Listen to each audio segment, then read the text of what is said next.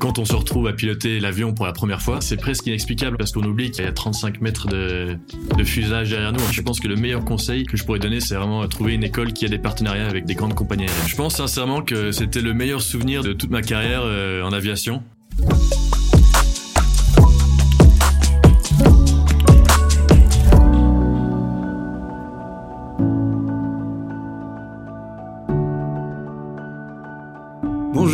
Bienvenue dans Libre comme l'air, le podcast qui met en lumière des histoires qui méritent d'être écoutées. Les découvrir des gens comme vous, comme moi, des gens qui vivent des choses inspirantes, drôles, touchantes et même parfois tristes. Bref, des histoires de vie, des histoires vraies. Je m'appelle Edouard et bienvenue dans Libre comme l'air.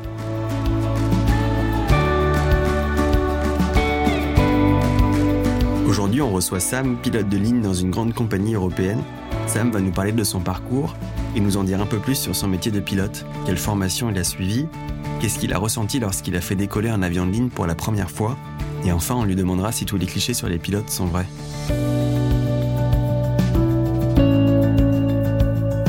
Bonjour Sam. Salut Edouard. Ça va, tu vas bien? Ouais, la forme et toi? Bah super, merci d'être là. Bon, t'arrives d'où? C'est quoi ton dernier vol? Alors, euh, mon dernier vol, c'était un aller-retour sur Marseille et c'était il y a trois jours. Ok, top. Bah, Est-ce que tu peux te présenter rapidement qui tu es, d'où tu viens et euh, ton âge, euh, tout ça, tout ça?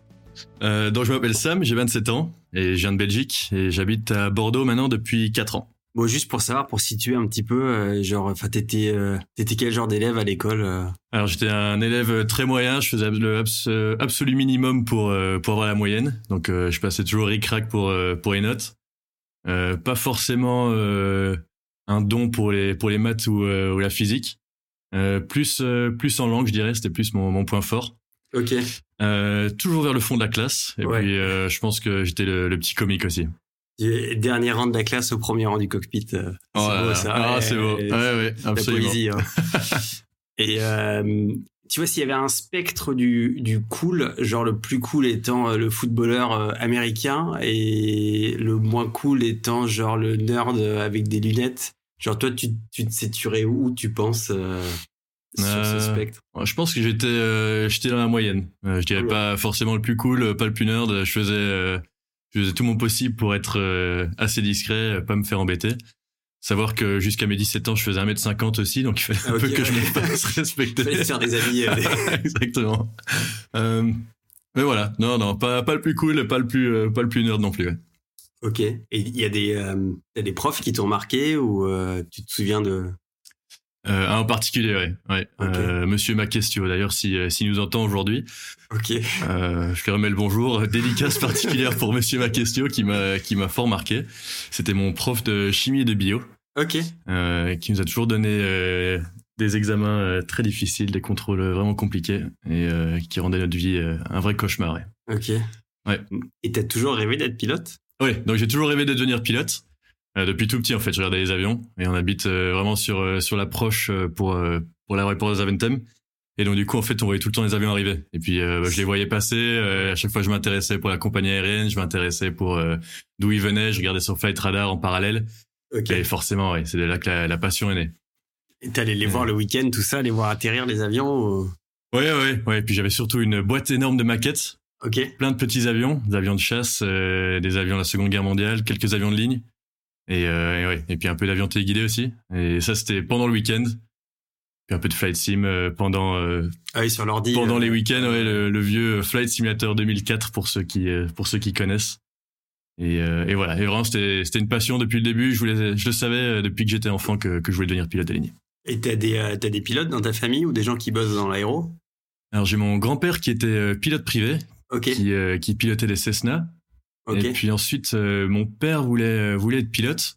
Il voulait pas forcément être pilote de ligne, mais il voulait il voulait vraiment avoir sa licence de pilote privé en fait. Il a fait un peu de planeur, comme mes oncles aussi d'ailleurs. Et du coup, il avait sa licence de pilote Et privé non, ou- il l'a pas eu. Non, non, non. Euh, et voilà. Et puis après, je pense que c'est une c'est une passion qui règne un peu dans la famille. J'ai mon oncle aussi en Amérique qui travaille chez Boeing. Ok. Donc, euh, donc voilà, pas pas de pilote euh, de ligne À ou militaire, dit, ouais, mais, ouais. voilà, mais toujours euh, toujours quelque chose en lien avec l'aviation. Ouais. Oui, donc ça découle quand même un peu de la famille, quoi. Il y a eu un truc. Voilà, exactement. famille, Ouais, ouais. implanté, Et puis après, tout le monde parle un peu d'avion aux réunions de famille, tout le monde, tout le monde s'intéresse à ce sujet, donc euh, Ouais. Enfin, c'était depuis tout petit, c'est ça, depuis moins de moins de 10 ans, quoi. Tu, Ouais, ouais, en souviens? Je me, je me souviens, j'avais un carnet d'enfant. Je pense qu'on a tous eu ce carnet où il fallait mettre euh, son nom, prénom, âge, son repas préféré, tout ça. Ouais.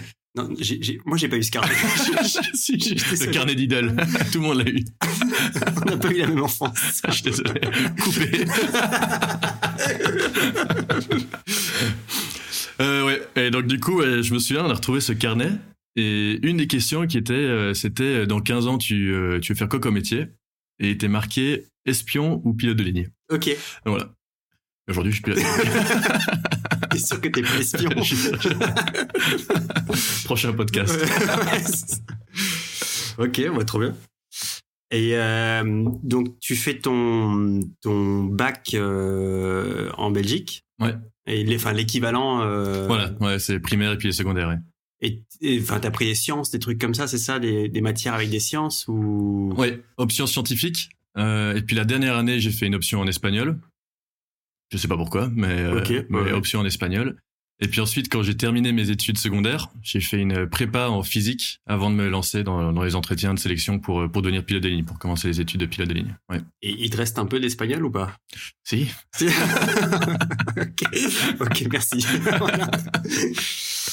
Et euh, du coup, euh, après le bac, tu, euh, tu cherches une école de pilotage et tu, enfin, tu te diriges vers où? Comment tu fais ton choix? Ouais, donc du coup, en fait, euh, quand j'ai terminé le l'équivalent du bac, donc comme comme j'ai dit, j'ai fait une petite prépa en physique, vraiment juste pour se préparer aux sélections en fait. Et puis ensuite, j'ai commencé mes études dans une école d'aviation qui s'appelle la, la CAE, donc c'est l'ancienne école la Sabena à Bruxelles. Et voilà. Et puis ensuite, il y a le l'entretien. C'est un examen d'entrée en physique, en maths et des examens psychotechniques, psychomoteurs. C'est difficile ou pas Euh, bah, je dirais que l'équivalence en maths et physique, ce serait, euh, ce serait les options euh, scientifiques à, à l'école. Si on a fait ça, c'est pendant les six années de lycée, euh, ce serait suffisant pour euh, pour faire l'examen d'entrée. Et puis ensuite, il y a l'examen psychologique avec vraiment une, une psy en, en, en face à face en fait. Et, et là, c'est vraiment, elle va détailler, elle va, elle va relire chaque détail de votre lettre de motivation, de votre CV. Et puis en fait, c'est vraiment une, une introspection sur soi-même et puis des questions sur votre personnalité avec le test que vous avez fait juste avant, euh, 200, 300 questions sur, euh, sur votre personnalité en fait. Euh, donc voilà, et puis j'ai fait ça, et puis après de là euh, commencent les études de, pilote de ligne. Et là c'est c'est neuf mois de théorie, c'est vraiment les neuf mois les plus intenses. Et ça, tu fais ça à Bruxelles du coup le... Et ça c'est à Bruxelles, voilà, ouais ouais ouais. C'est vraiment en fait sur l'aéroport de Zaventem que c'était. Et, et après la théorie en fait c'est vraiment comme, euh, je décris souvent ça comme un un permis de voiture, parce que c'est d'abord la théorie puis la pratique. Ok. Et la, la Euh. théorie, euh, bah, ça ressemble à quoi? C'est Euh, donc la théorie, c'est c'est un peu moins d'un an. Il y a 14 sujets. Donc euh, des sujets variés comme la, la météo, euh, tout ce qui est principe de vol, euh, tout ce qui est réglementation. Euh, donc c'est divisé en deux parties en fait. Il y a, il y a sept sujets, puis les examens, et puis les sept derniers sujets, et puis la dernière phase d'examen. Euh, tous les examens, il faut les passer avec euh, 75% de moyenne minimum. Et ensuite, en fonction de vos résultats, en tout cas c'était comme ça à la CAE, euh, il y a un classement et le classement va définir euh, votre position pour pouvoir partir faire, faire euh, la pratique euh, aux États-Unis. Et Ouais. euh, juste les, les matières que tu fais, ça ressemble à quoi par exemple euh? Euh, bah, Il y a des sujets vraiment intéressants, comme euh, par exemple tout ce qui est météorologie, tout ce qui est phénomènes. euh, bon, et nous, on se concentre évidemment sur les, les phénomènes européens. Euh, puis ensuite, il y a les principes de vol, qui est un peu plus axé au niveau physique. Là, c'est vraiment tout ce qui est aérodynamisme, tout ce qui est comment est-ce qu'un avion vole. Il y a les moteurs aussi, comment fonctionne un moteur à réaction, comment fonctionne un moteur à piston. Et puis après, il y a des sujets un peu plus compliqués, un peu plus. euh, Enfin, en tout cas, c'est personnel. hein, Peut-être qu'il y a des gens qui préfèrent ces sujets-là, mais tout ce qui est euh, loi de, les lois aériennes, euh, donc vraiment tout le le code civil, en fait, le code de la route euh, aérienne. Donc, euh, donc voilà, c'est 14 sujets au total. Une fois que tu as fait ces sujets, du coup, euh, enfin, tu as fait ces matières, pardon, euh, là, tu rentres dans la deuxième partie, c'est ça, la, pratique? Ouais, ouais, ouais. Donc euh, après, du coup, les, les 9 mois de, théorie, même un peu plus. Là, c'est vraiment en fonction de, l'école qu'on prend, mais du coup, nous, on est parti à, Phoenix, euh, en Arizona. Et en fait, là, c'est à partir de ce qu'on appelle le vol à vue. Donc, on apprend à piloter d'abord sur les petits moteurs, des petits monomoteurs euh, piston. Et, là, on monte les heures, en fait, on monte l'expérience. Et, et puis là, en fait, c'est euh, c'est vraiment la partie chouette, c'est vraiment la partie que tout le monde attend parce que forcément, c'est un peu l'aboutissement du projet. On commence à piloter, on commence à vraiment euh, avoir le bout du tunnel, en fait. Donc, euh, Donc voilà, donc on arrive sur place, et puis après, on fait nos, premiers vols avec instructeur. On est généralement en paire avec un, binôme, quelqu'un d'autre de notre classe. Et, là, on apprend. Jusqu'à notre première solo, en fait. Euh, et les, les, vols, ça ressemblait à quoi? Enfin, t'avais combien d'heures à faire? Euh, tu, tu naviguais. Euh... C'était où? C'était où aux États-Unis exactement? C'était à Phoenix, en Arizona. Ok. Ouais. ça ressemble à quoi la partie vol, quoi? Tu. Je pense sincèrement que c'était le meilleur souvenir de, de, toute ma, en tout cas de toute ma carrière en aviation. Parce que c'est, comme je disais, hein, c'est vraiment l'aboutissement, c'est vraiment les premiers vols, donc c'est les plus marquants. Tout, tout est nouveau. faire des, des, appels à la radio, parler au contrôleur aérien. et en fait, vraiment les, les 14 sujets qu'on a vus en théorie mais là, ils sont vraiment tous, euh, ouais, ils sont tous en un coup ensemble euh, sur euh, sur un vol. En fait, ouais, ouais, ouais. Et puis en fait, l'ambiance est juste incroyable parce que on arrive pour pour certains dans un pays dans lequel on n'a jamais été avant. Et puis on est en colloque avec avec les autres étudiants. Et puis on arrive sur place, on a les avions qui sont prêts. Nous, on pilotait des, des Piper, donc c'est des petits avions monomoteurs américains. Et c'était vraiment euh, pour nous c'était c'était exceptionnel ouais. Et puis euh, forcément il fait il fait super beau en fait. C'est pour ça qu'on part en Amérique c'est un c'est un désert donc il y a pas de de restrictions pour euh, pour le survol des, zones habitées. Il y a pas de il y a pas de problème niveau météo. On peut aller voler tous les jours ce qui fait il fait beau tous les jours. Et donc bah, tous les jours on arrivait dans dans ce désert américain avec notre avion qui était prêt et puis on partait voler. Et forcément les endroits sont sont super. On, on vole au-dessus de de cratères de canyons c'est Ouais, c'est quelque chose qui est, qui est très marquant. Que des bons souvenirs. Quoi. ouais.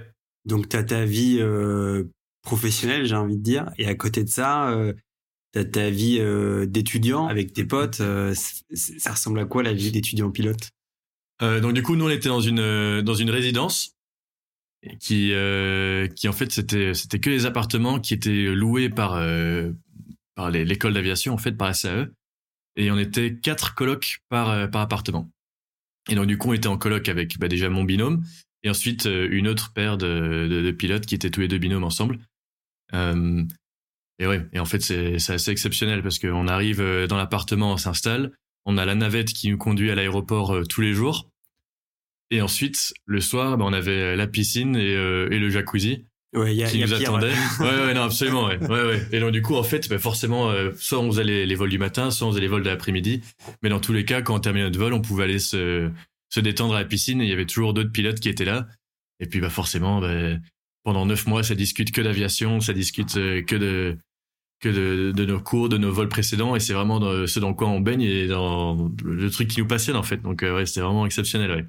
Et à côté de ça, on avait un clubhouse, donc vraiment à l'américaine, avec euh, le grand clubhouse, les palmiers sur les côtés. Et on avait les terrains de tennis, on avait euh, terrain de basket aussi. J'ai jamais joué au basket de ma vie, mais juste pour dire que j'ai joué au basket en Amérique, c'était top.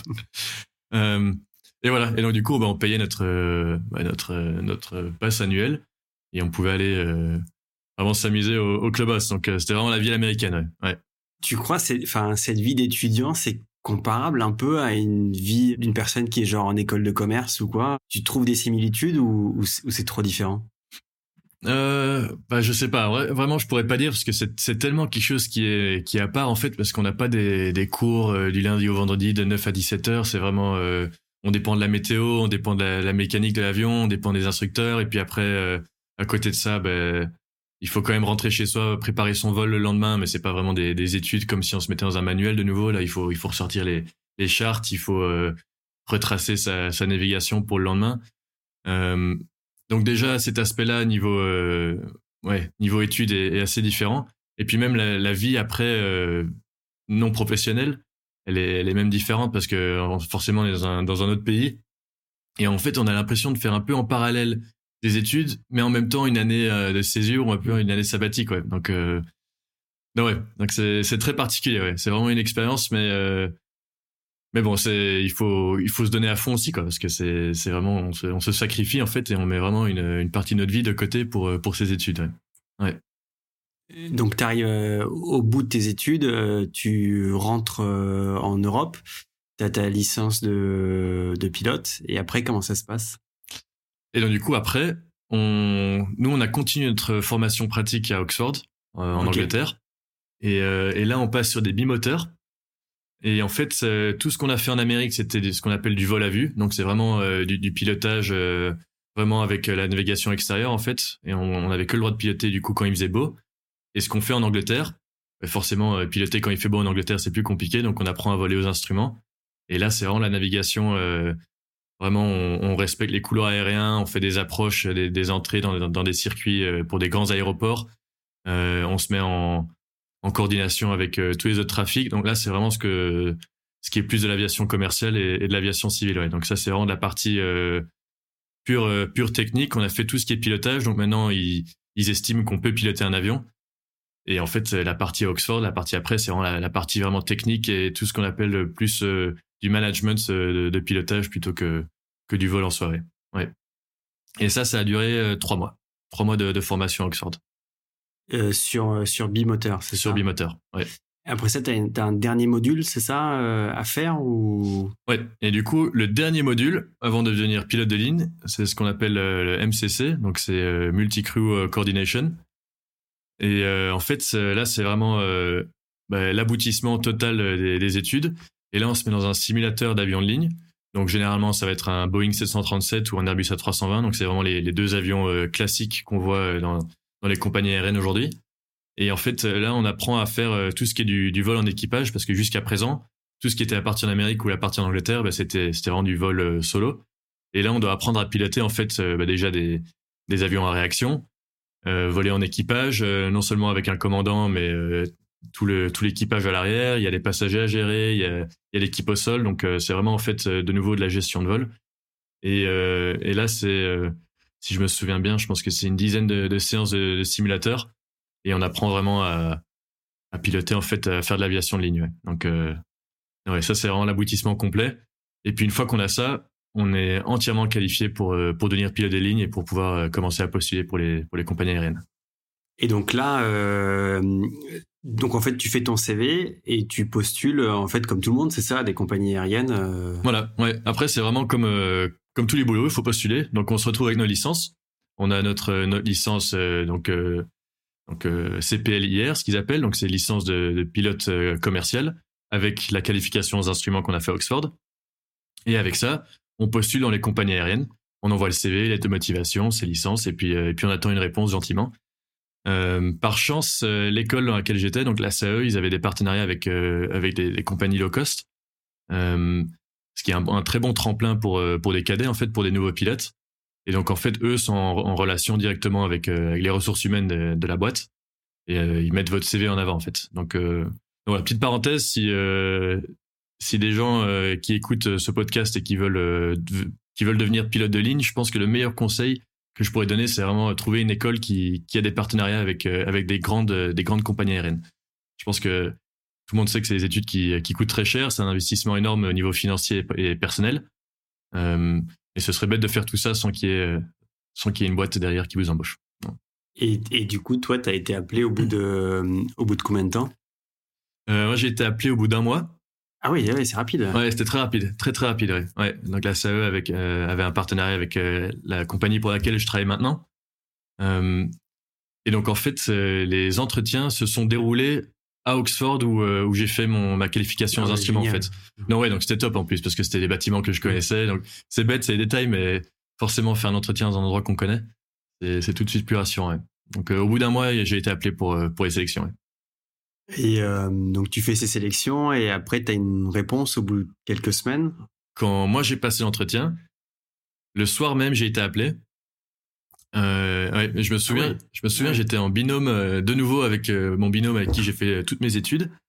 on s'est retrouvés tous les deux à faire l'entretien le, le, même jour. Donc de nouveau rassurant parce que l'entretien c'est deux exercices de groupe et ensuite un entretien individuel devant devant trois trois personnes qui sont des ressources humaines. Et, euh, et pour l'exercice de groupe, j'étais nouveau avec mon binôme, donc de nouveau rassurant de, de se retrouver avec des gens qu'on connaît. Ouais. Euh, et voilà. Et donc du coup, j'ai passé l'entretien. Et en fait, on avait fait la route tous les deux de Belgique jusqu'à Oxford en voiture. Et on avait pris le, le, tunnel sous la Manche, on avait pris le, train. Et, euh, et donc le soir, on rentre. Et je pense qu'il devait être 17h, quelque chose comme ça, le temps qu'on termine l'entretien. Et on était sur la M25 à Londres pour retourner à, à Douvres pour aller récupérer le train en plein dans les embouteillages. C'était euh, drache national, c'était grosse pluie. Et euh, là, on reçoit l'appel du, euh, du, directeur des ressources humaines Et il nous annonce du coup que tous les deux on est embauchés par par, la, par la compagnie. Et, et, donc du coup, je me souviens que le plus beau jour de ma vie, en fait, je pense, c'est passé sur le bord de l'autoroute sur la M25 sous la pluie. et là, là, quand ce, as cet appel, euh, tu, tu ressens quoi? Tu te sens comment? En vrai, c'est ouais, c'est dur à expliquer. C'est même euh, ouais, c'est vraiment difficile à expliquer parce que c'est un sentiment en fait. Euh, ouais, on le. Je pense que je, je réalisais même pas en fait au début. J'ai reçu l'appel et je voulais même pas y croire. Et puis forcément, bah, juste avec un appel, on se dit mais ça se trouve il s'est trompé ou alors il a appelé la mauvaise personne ou il... donc euh, forcément on commence à se faire un peu sérieux dans sa tête. Euh, et par chance, heureusement, les euh, les offres d'embauche sont arrivées très vite par par email derrière, donc donc ça a confirmé. Mais c'est vrai que forcément c'est le rêve d'une vie quoi. C'est c'est vraiment pas juste son premier métier, c'est vraiment en fait son son rêve qu'on réalise quoi. Et donc tu reçois tout ça et tu tu commences combien de temps après? Et du coup, moi, j'avais été embauché en février et j'ai seulement commencé en août. Donc, il y avait ah quand même un peu de, un peu de latence. ouais. ouais, ouais, Et euh, donc, quand tu arrives chez EasyJet, tu fais, euh, tu fais une petite formation euh, de, de, quelques mois et après, tu arrives aux commandes d'un avion de ligne et pour la première fois. Voilà, et, et qu'est-ce que tu ressens la première fois que tu pilotes un avion de ligne? Bah oui, donc du coup en septembre en fait il y a de nouveau on recommence toute la partie théorique pour euh, pour euh, apprendre à piloter sur le type d'avion spécifique. Donc dans dans mon cas c'était l'Airbus A320. Et puis ensuite bah, il y a toute la pratique d'abord dans les simulateurs en fait et les simulateurs sont sont tellement réalistes que quand on se retrouve à piloter l'avion pour la première fois, bah, c'est presque inexplicable en fait parce qu'on oublie qu'il y y a 35 mètres de de fusage derrière nous. En fait, on est on est dans notre bulle avec euh, nos commandes, le commandant à notre gauche, et euh, et on a, en fait on l'a tellement fait et refait dans le simulateur, les atterrissages et les décollages, que dans la vraie vie, on réalise seulement peut-être une ou deux heures après quand quand on s'est posé, que l'adrénaline est redescendue, que qu'en fait on a on a atterri un avion euh, de ligne pour la première fois. Et en petite parenthèse aussi pour pour les gens qui se demandent premier atterrissage, il n'y a pas de passagers.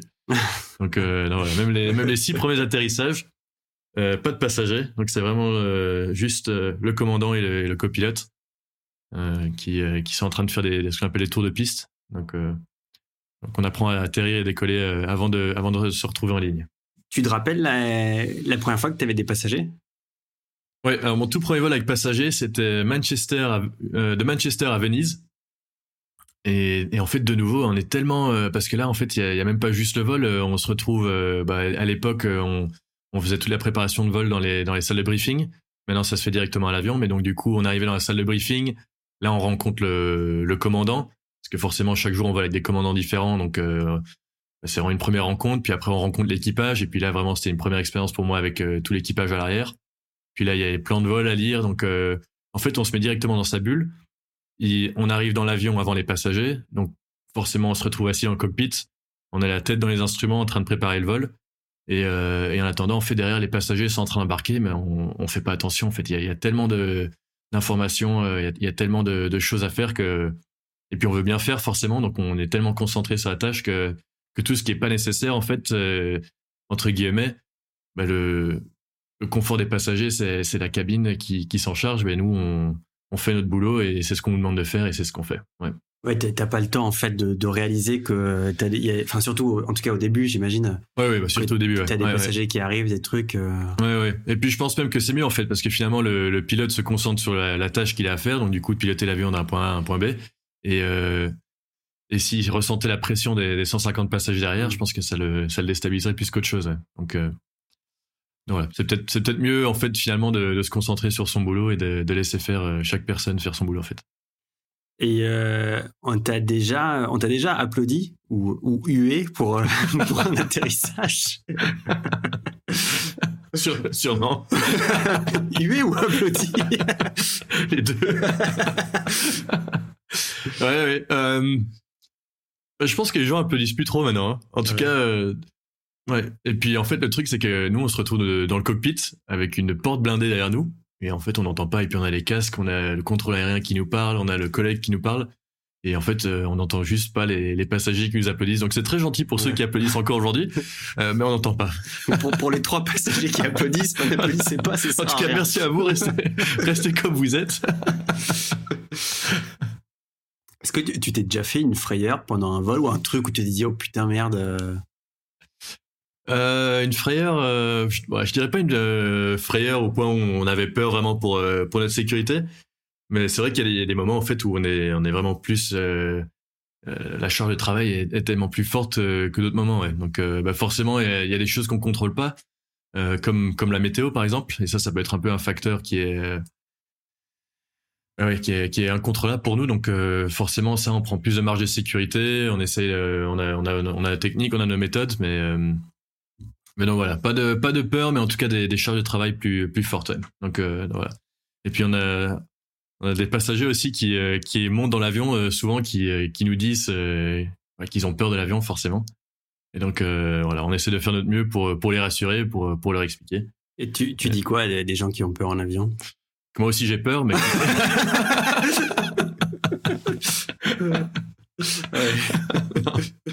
non, non, bah, généralement les gens qui ont peur, en fait, c'est euh, c'est juste des gens qui qui ont des questions, en fait, euh, qui ont besoin d'être rassurés. Euh, et donc, bah, récemment, là, on avait une, dame qui est montée à bord, terrifiée en avion, sur le point même où en fait elle arrive en haut des escaliers. Et elle s'est posé la question si elle allait pas faire demi-tour et rentrer de nouveau au terminal. et donc, par chance, la chef de cabine l'a vue l'a invitée à l'intérieur, euh, l'a invitée dans le poste, euh, elle est venue, elle nous a rencontrés, et puis je pense surtout que déjà, déjà voir la tête des pilotes, en fait, c'est déjà voir, euh, voir que les pilotes sont humains. Euh, je pense que ça rassure énormément. Parce que c'est vrai qu'on entend souvent des gens qui nous disent, bah, on voit pas les pilotes, la porte est fermée, ça pourrait être un fou devant, on n'en sait rien. donc je pense que déjà les pilotes peuvent, bah, avoir un, énorme impact, rien que de laisser la porte ouverte par exemple, ou, ou juste de faire un petit passage dans la cabine quand tout le monde est installé même si c'est juste pour aller discuter deux secondes avec, euh, avec les, les personnels de cabine, mais juste pour, euh, voilà, pour montrer leur visage, tout simplement. Ouais. Les annonces passagers, tout ça. Donc, euh, donc, donc, cette dame, en fait, elle voulait, je pense déjà, de un, elle voulait juste nous voir. Et puis de deux, ensuite, elle, elle savait qu'il y avait un peu de météo. de nouveau, c'était un vol Marseille pour rentrer à Bordeaux. Et ouais, c'était un peu l'été dernier, là où il y avait des mauvaises, il y a des orages partout. Elle, elle savait qu'il allait avoir des turbulences. Et je pense qu'elle voulait juste savoir comment on allait gérer, en fait, comment on allait gérer la météo, comment on allait gérer les turbulences, les orages, tout ça. Donc, euh, on lui a expliqué gentiment, on lui a montré la route. Et je pense que ça l'a rassuré énormément, ouais. ouais. On l'a pas vu, on l'a pas vu euh, après l'atterrissage. Je pense qu'elle est très vite sortie de l'avion, mais je pense en tout cas que c'est ce que le personnel de cabine disait. Et les turbulences, c'est dangereux? Non, non, non, c'est pas dangereux. Euh, souvent, des gens nous demandent, et souvent des gens, c'est a priori sur sur les trous d'air. il faut savoir que les trous d'air n'existent pas. Euh, les trous d'air en fait sont euh, sont, sont, juste des, des masses d'air qui euh, qui se rencontrent avec des propriétés différentes. Et donc bah, forcément ça crée une turbulence. En fait c'est c'est comme deux vagues sur l'eau qui qui se qui se percutent en fait. Et donc en fait ça ça change ça change la direction, la vitesse, les paramètres de la vague. Mais mais il y a pas il y a pas un trou d'eau, ça crée pas un trou d'eau. Et mmh. l'air c'est pareil, c'est deux masses qui se rencontrent. Et Aujourd'hui, là, sur ton, sur ton métier, ta, ta routine euh, du quotidien, qu'est-ce que, qu'est-ce que t'aimes, qu'est-ce que t'aimes pas, euh, qu'est-ce qui te rend heureux, qu'est-ce que tu te dis, ah, ça, je, je savais pas avant de faire ce métier que c'était comme ça, enfin. Mmh. c'est ma question. Euh, je pense que la passion reste là. La passion, est, elle, est, elle a vraiment pas changé. Je suis toujours aussi heureux d'aller au travail tous les jours, de travailler avec une équipe différente, d'avoir un environnement dynamique, de, d'avoir des, des destinations différentes tous les jours, euh, des paramètres différents, donc la, météo, euh, le contrôle aérien, les routes, les approches, euh, et tout ça en fait c'est quelque chose qui qui fait qu'il n'y a pas de routine en fait, il n'y a pas de routine quand tu es pilote.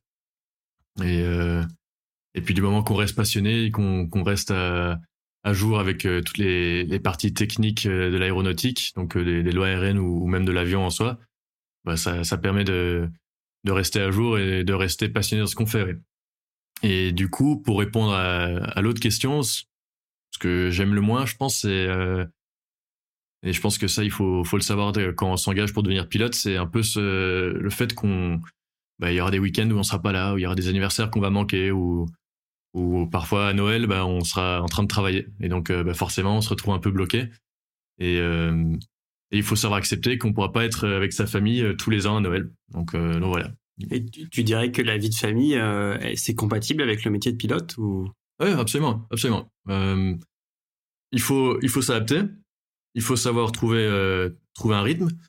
il faut surtout que son partenaire comprenne aussi. Et je pense que le partenaire doit être mis au courant dès le début de la relation. Mais mais c'est absolument faisable. Tous nos collègues aujourd'hui sont, sont des gens qui sont mariés, sont des gens qui ont des enfants et ça marche très bien. Ils sont très heureux. Euh, et puis après, dans l'aviation aussi, bah, il y, a, y a plein de choix différents. Et on peut, on peut opter pour faire du long courrier, on peut faire du moyen courrier. Euh, il y a des, y a des, des boîtes, euh, des compagnies aériennes qui proposent de, faire des vols euh, en journée et puis après d'être chez soi le soir. D'autres qui, qui vous font partir pendant cinq jours et puis après vous êtes chez vous pendant dix jours. Donc c'est à vous de trouver votre rythme, c'est à vous de trouver ce que vous préférez. mais c'est absolument, absolument faisable. Et la question des, des, des femmes pilotes, il y a beaucoup de femmes pilotes ou pas? Oui, oui, ouais. beaucoup de femmes pilotes. Euh, alors, je pense que dans notre euh, dans notre compagnie aérienne, pour le moment, on, on vient de dépasser les 10%. Alors, je sais qu'en disant ça comme ça, ça paraît pas énorme parce que ça reste 10%. Euh, mais il y a 10 ans, je pense qu'on était à 4%. Donc, il y a, il y a vraiment un progrès énorme. Je pense qu'il y a ce cliché aussi qui est qui est parti que que les pilotes sont sont tous des hommes et que c'est un métier qui est macho. Euh, et même, je dois dire que personnellement, je pense que les, euh, les meilleurs commandants avec qui j'ai qui j'ai volé sont sont des femmes. Ah ouais, c'est vrai. Ouais, ouais, ouais. Dont notamment une euh, euh, avec qui j'étais en Irlande du Nord. Euh, ben voilà, elle, elle, se reconnaîtra peut-être, mais okay. mais oui. Et qu'est-ce que tu dirais à à quelqu'un qui souhaiterait devenir pilote Ce serait quoi tes ou ton meilleur conseil? Bah allez-y, foncez vraiment parce que c'est c'est vraiment le plus beau métier du monde. Ça reste Ouais, ça reste vraiment la passion. Ça reste, euh, il faut, il faut, il faut être passionné. Je pense qu'on se lance pas dans l'aviation, on se lance pas pilote de ligne si euh, si on n'a pas cette euh, ce, ce gène pour l'aviation, parce que c'est vraiment un, comme comme on l'a dit tout à l'heure, c'est c'est un, peu un sacrifice personnel, financier. Donc il faut savoir dans quoi on s'engage. Mais mais si on est prêt à faire ces sacrifices autour, c'est c'est vraiment le plus beau métier du monde. Et et pour rien au monde, je pense que je changerai de carrière. Mais voilà, juste être pour, pour refaire une conclusion rapide du coup sur, euh, sur ce que je disais, c'était choisir une école qui, euh, qui a des bons contrats, qui a des, bonnes, euh, des bons partenariats avec les, compagnies aériennes et être prêt à un peu sacrifier sa vie personnelle sur le côté et, savoir dans quoi on s'engage. Ok. Euh, pour la fin, j'ai deux trois, j'ai deux trois questions euh, sous forme de vrai faux. Donc tu, tu me dis euh, vrai ou faux. je te dis des affirmations, un peu des légendes euh, de ce qu'on peut entendre euh, en dehors, quoi. Et, comme ça, on aura ton avis. Ok. Alors, première question. Il faut avoir 10 sur 10 à chaque œil pour être pilote. Faux. Le pilote automatique fait tout pour vous. Vrai faux. ok. Tous les pilotes sont milliardaires. Euh, J'aimerais bien. Ouais, faux. Est-ce qu'on te demande souvent en soirée si tu peux avoir des billets gratuits pour les gens? Très très vrai. Est-ce que c'est vrai cette légende avec les hôtesses de l'air? Ça peut. Oula On veut savoir un peu plus là. non, non. ok.